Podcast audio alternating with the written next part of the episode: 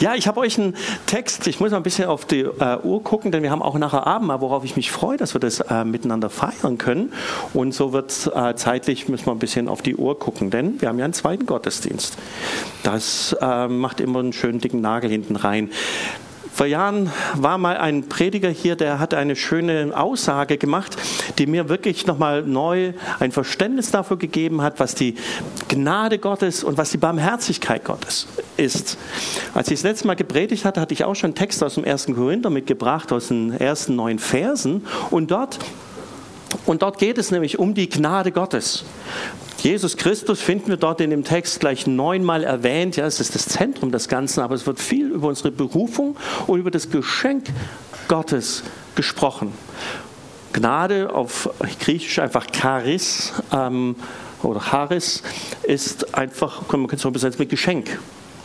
Ähm, und dann gibt es dieses Charisma oder Charismata, das habt ihr vielleicht auch schon mal gehört, da kommen die charismatischen Bewegungen her. Das heißt ein gegebenes Geschenk, Geschenk, Geschenk sozusagen. Also so ist Gott drauf, ne? er schenkt nicht nur, er schenkt, schenkt. Und ähm, das steht am Anfang dieses Korintherbriefs, der, wenn ihr ihn schon mal gelesen habt, ja wirklich ähm, sehr ausführlich auch über die Herausforderungen und Probleme, die eine Gemeinde so haben kann, spricht.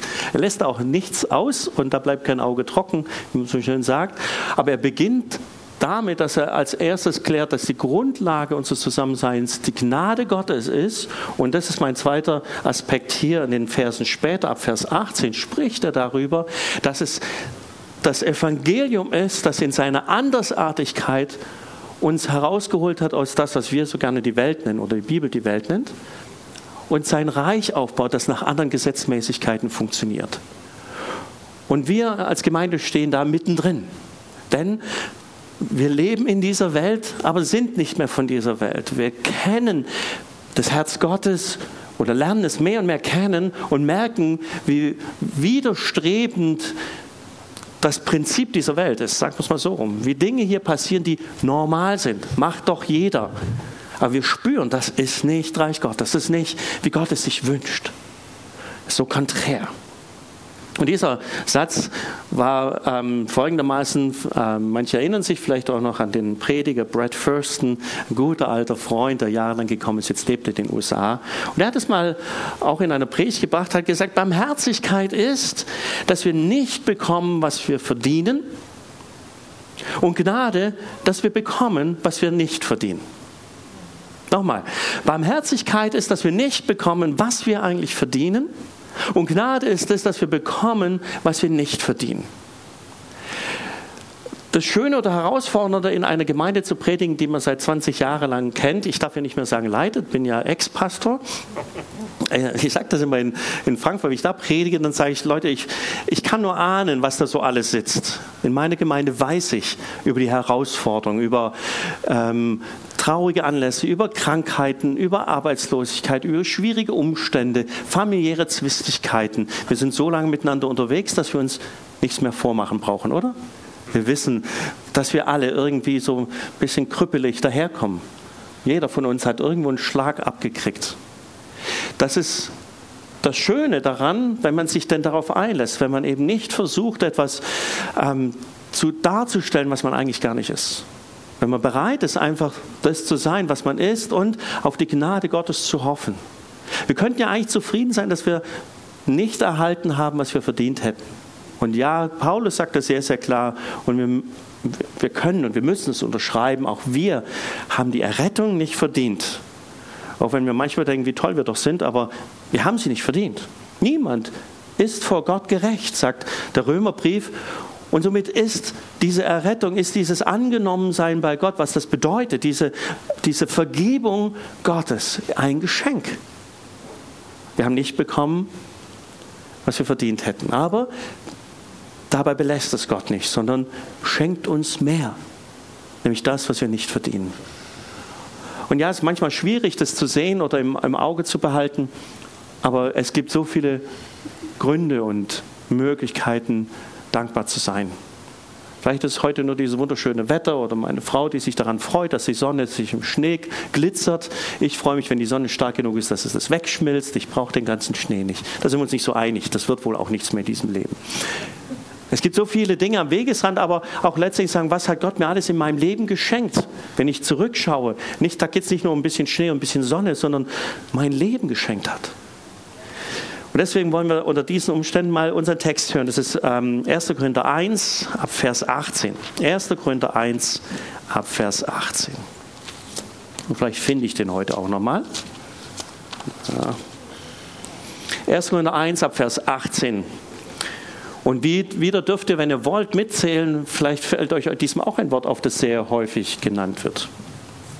Denn das Wort vom Kreuz ist für die, welche verloren gehen, eine Torheit. Für die aber, welche gerettet werden, für uns ist es eine Gotteskraft. Denn es steht geschrieben, ich will die Weisheit der Weisen zu Schanden machen und den Verstand der Verständigen als nichtig abtun. Steht in Jesaja 29, Vers 14.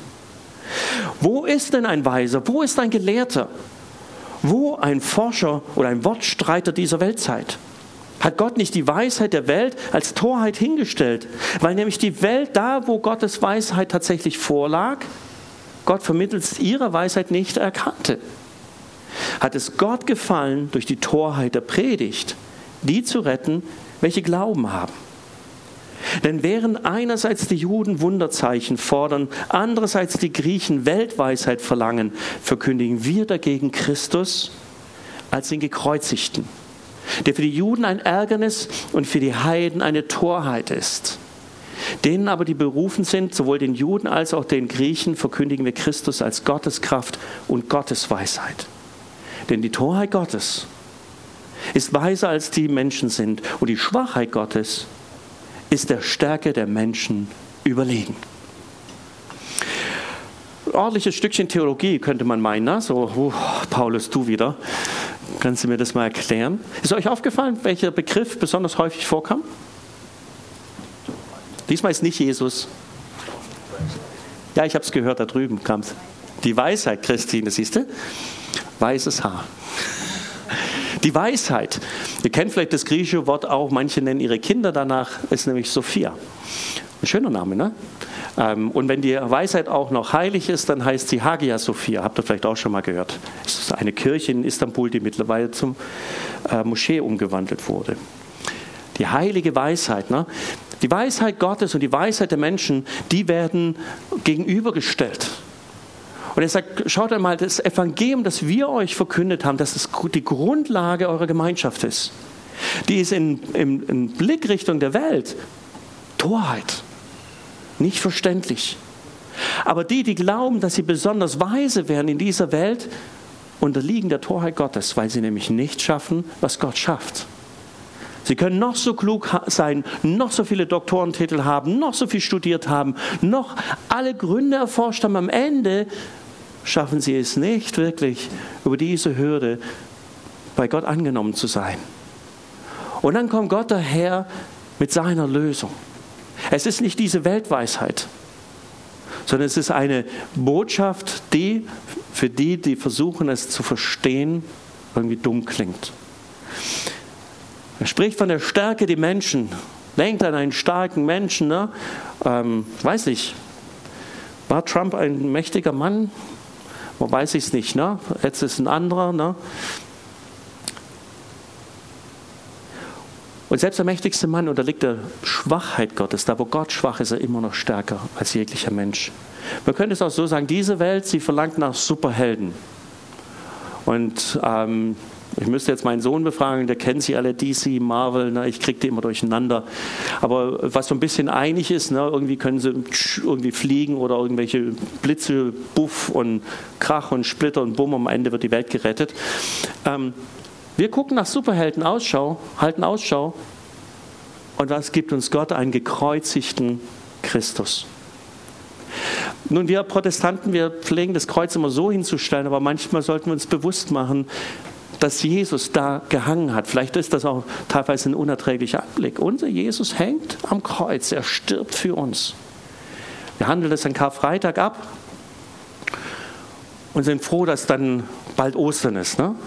Diese schreckliche Wahrheit, die halt dazugehört zu dieser Erlösung, dass einer sterben musste. Und dass Jesus Christus es selber war, er hing an diesem Kreuz. Gottes Antwort auf die Probleme dieser Welt ist ein gekreuzigter Christus.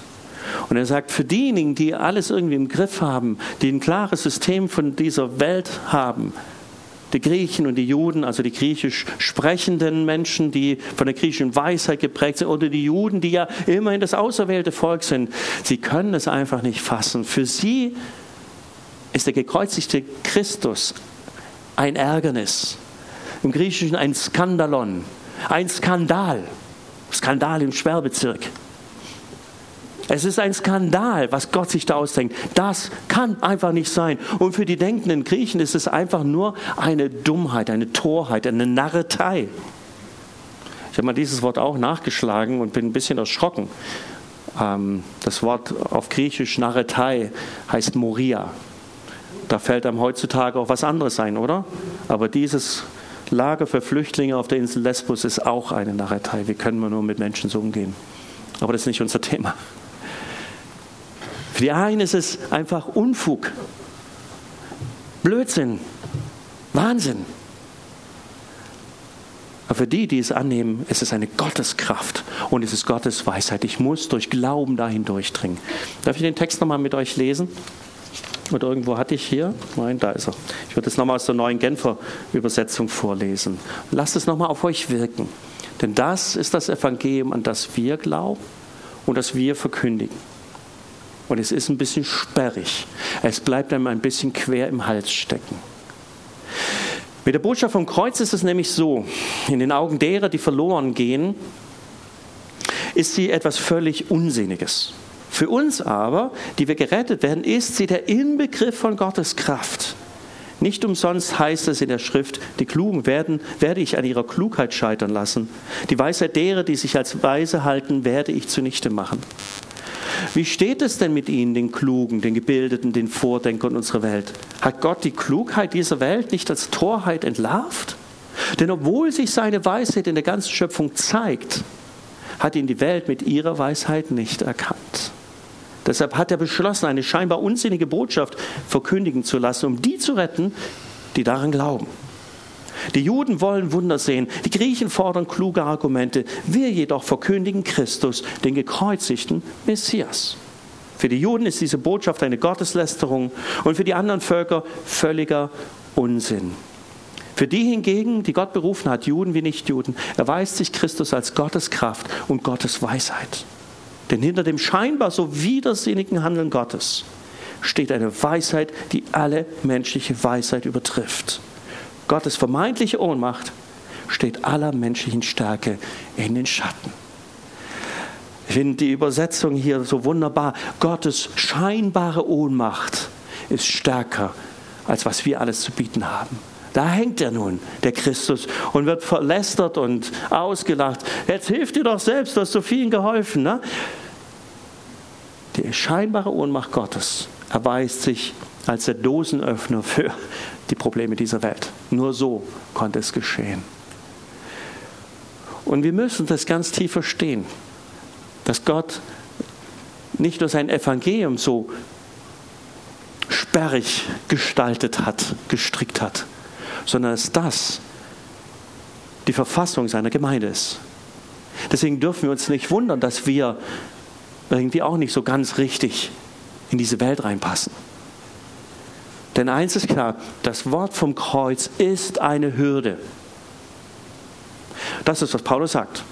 Es ist nicht einfach so zu verstehen. Man kann es nicht mit der Weisheit dieser Welt erstudieren, erkennen.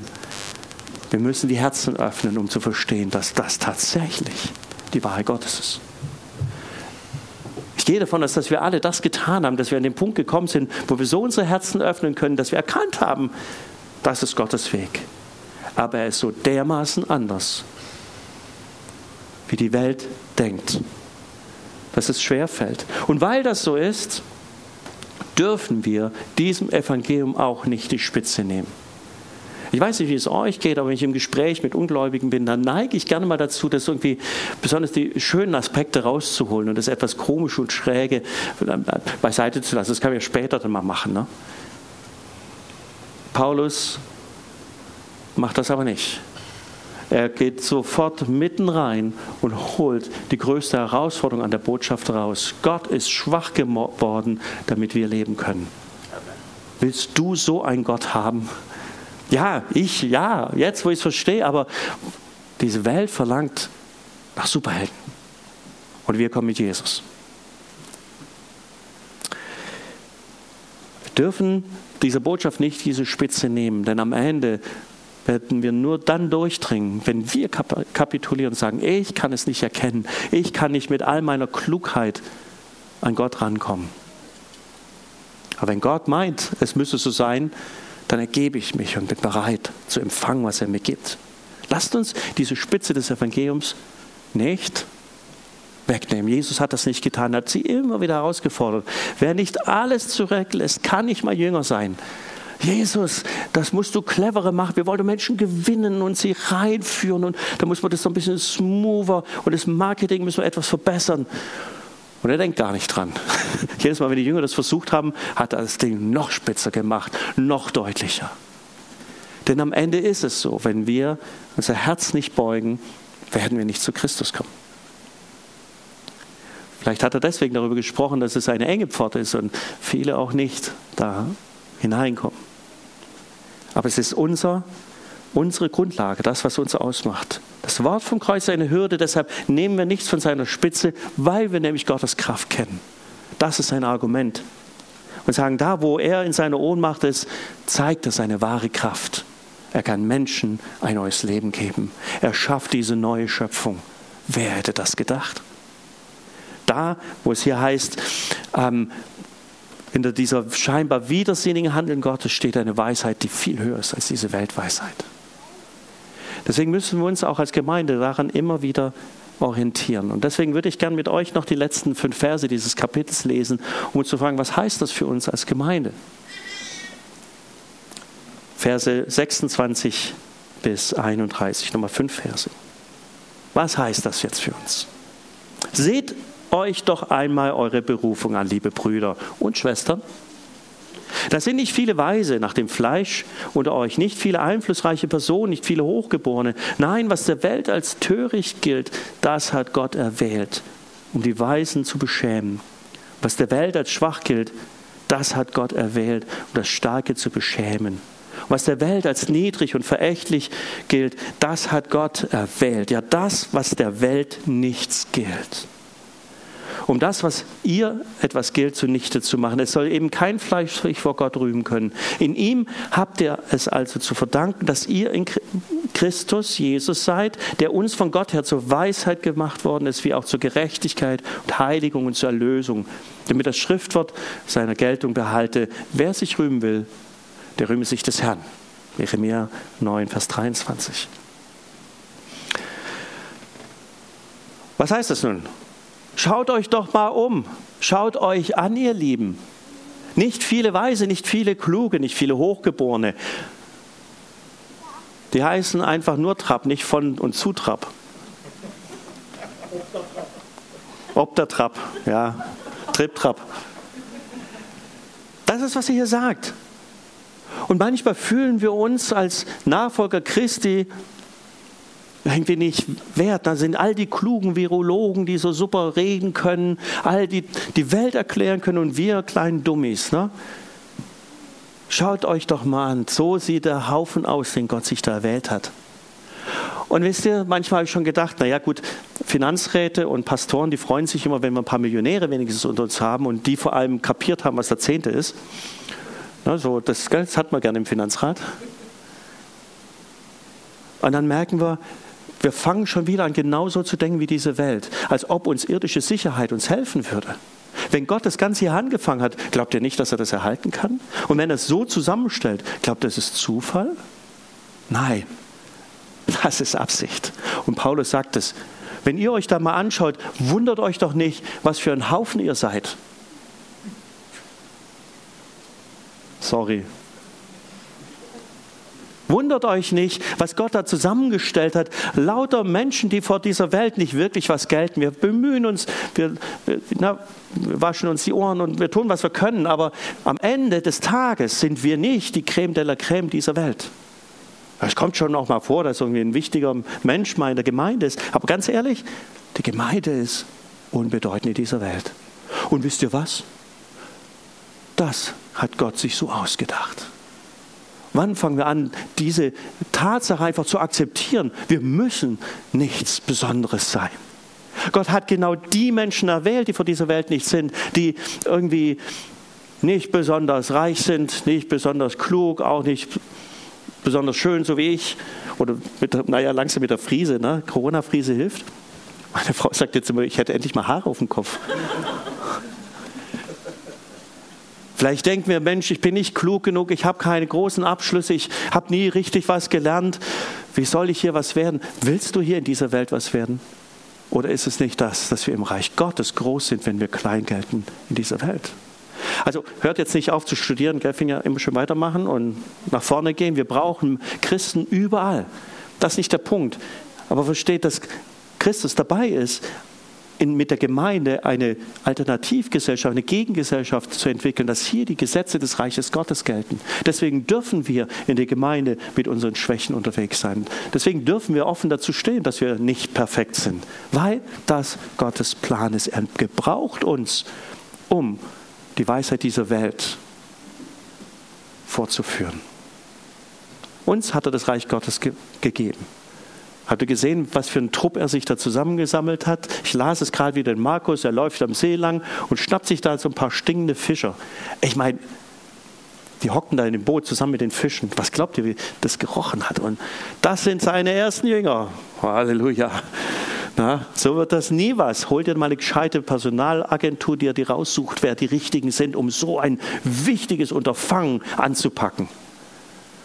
Nein, Jesus sucht gerade die raus, die eben nichts vor dieser Welt sind, damit Gottes Kraft in ihnen wirken kann. Jesus hat dich rausgesucht, weil er genau dich gebrauchen will, um durch dich in dieser Welt zu wirken. Lasst uns also aufhören, Schau zu laufen, sondern es soll sich kein Fleisch vor Gott rühmen. Und wir dürfen wissen, dass in Christus doch alles da ist, was wir brauchen. Hier, das Vers 30 wäre eine eigene Predigt wert, werde ich nicht darauf eingehen. In ihm habt ihr es, dass ihr in Christus Jesus seid, der uns zur Weisheit geworden ist, zur Gerechtigkeit, Heiligung und Erlösung. Alles, was wir brauchen, ist in Christus da. Und der letzte Punkt ist, dass wir anfangen, uns des Christus zu rühmen. Ja, das Leben in dieser Welt ist nicht immer gerade einfach. Stimmt's? Ich kenne euch doch, wir kennen uns doch. Ist so, ne? Aber mit Christus können wir es packen. Und mit Christus packen wir es an. Und wenn wir uns etwas rühmen, dann klopfen wir uns nicht auf die eigene Schulter, sondern wir klopfen Christus sozusagen auf die Schulter. Und sagen, weil du da bist, weil du in mir lebst. Deswegen. Deswegen kann ich es packen. Das ist vielleicht so wie, wie früher auf dem Schulhof. Ne? Ich hätte ja immer gerne einen großen Bruder gehabt, dass wenn, ne, wenn du wieder mal gedisst wirst und dann sagst, warte nur ab, bis mein großer Bruder kommt. Der zeigt dir aber, wie es geht. Wenn du mal wieder in der Situation bist und denkst, wow, ich fühle mich wie auf dem Schulhof, wirklich mit abgesägten Hosen, dann darfst du eines wissen, du kannst dich dessen rühmen, der stark ist. Dein großer Bruder, der will kommen und holt dich raus. Christus ist unser großer Bruder, der für uns kämpft, der mit uns ist. Das dürfen wir nicht vergessen. Und wenn wir die ganzen Probleme anschauen, die Paulus mit den Korinthern noch spricht, dann sagt er, vergesst bitte nicht. Wir wollen hier nichts Perfektes bauen, sondern wir wollen eine Gemeinschaft bauen, die eng an Christus hängt. Amen. Amen. Lasst uns beten. Und währenddessen kommt meine Frau wahrscheinlich, um dann das Abendmahl einzuleiten. Herr Jesus, ich bete darum, dass wir das tief verstehen, was für eine Power dein Evangelium ist und wie tief es uns berühren darf und kann, dass wir so anders sein dürfen in dieser Welt. In dieser Welt sind wir nichts Besonderes und Herr, wir wollen es auch gar nicht probieren. Wir haben da gar keine Chance. Aber in einem Reich ist der Kleinste viel größer als der Größte in dieser Welt. Und das wollen wir nicht vergessen. Danke für deine Berufung. Danke, dass du uns das immer wieder zeigst. Und deswegen wollen wir lernen, dich zu rühmen in allem, was wir tun. Amen.